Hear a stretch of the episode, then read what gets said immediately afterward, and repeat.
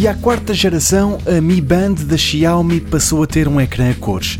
É claramente a grande novidade trazida pelo gadget apresentado ontem pela fabricante chinesa. A marca que afirma ter se tornado no primeiro semestre deste ano a maior vendedora mundial de tecnologias wearable.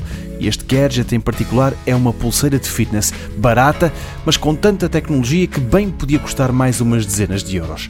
O ecrã a cores é a mais importante das novidades, mas não é a única. Há outras duas que merecem um sublinhado. A Mi Band 4 é um pouco maior do que a da terceira geração e assim toda a informação na tela é mais fácil de ler. Agora também as idas à piscina passam a ser monitorizadas automaticamente. Há ainda um avanço mais prático. Até agora era preciso separar o equipamento da bracelete para poder carregar a bateria, mas esses dias chegaram ao fim.